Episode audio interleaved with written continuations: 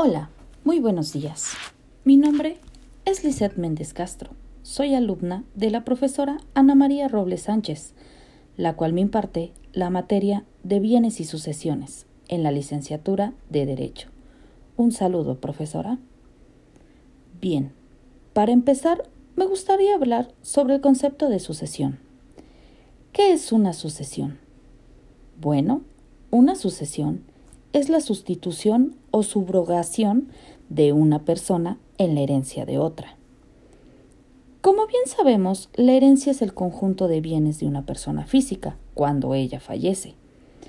Pero también hay que tener en cuenta que también se heredan obligaciones y deudas que se tienen que responder. No solo es heredar bienes. Hay dos tipos de sucesiones. La primera es la testamentaria, que esta consiste cuando se hace la transmisión de los bienes y derechos de la herencia. Se realizan por voluntad del testador.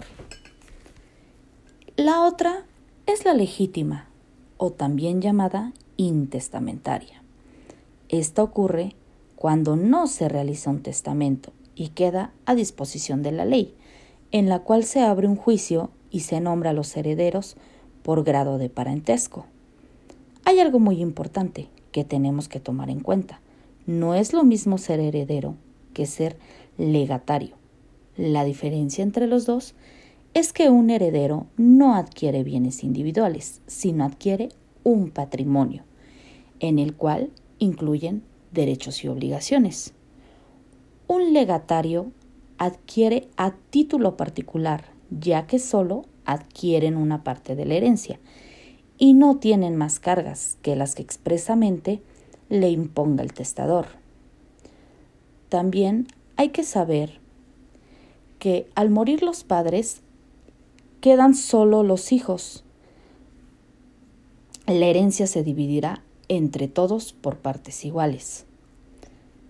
En otro caso, si llega a vivir el cónyuge, le corresponde el porcentaje de un hijo.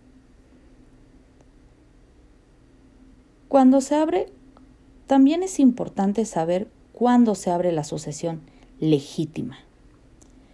Bueno, como bien sabemos, puede ser por varios factores, como cuando no hay testamento, cuando el testamento es nulo o cuando pierde su validez, cuando el testador no dispone todos sus bienes, cuando no se cumpla con la condición impuesta al heredero, cuando el heredero muere antes que el testador repudia la herencia o es incapaz de heredar. También es importante saber que deberíamos de tener cultura de prevención.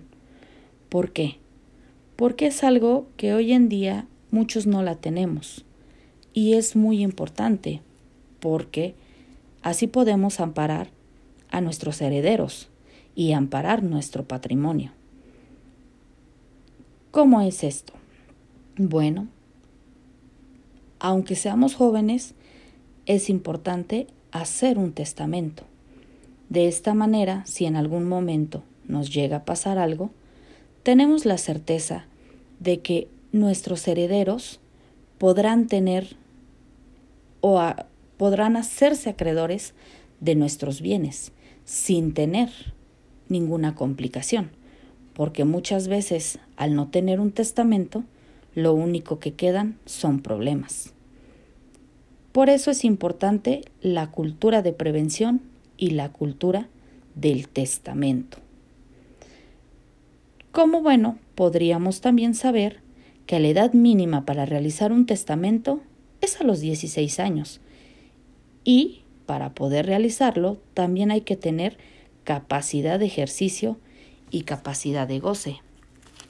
Esto es muy importante porque no solamente puedes realizar tu testamento al tener la mayoría de edad. Esto se puede hacer a partir de los 16 años. Muchas gracias. Les agradezco el tiempo de haber escuchado esto y espero que sea de su agrado. Que pasen buen día. Hasta luego.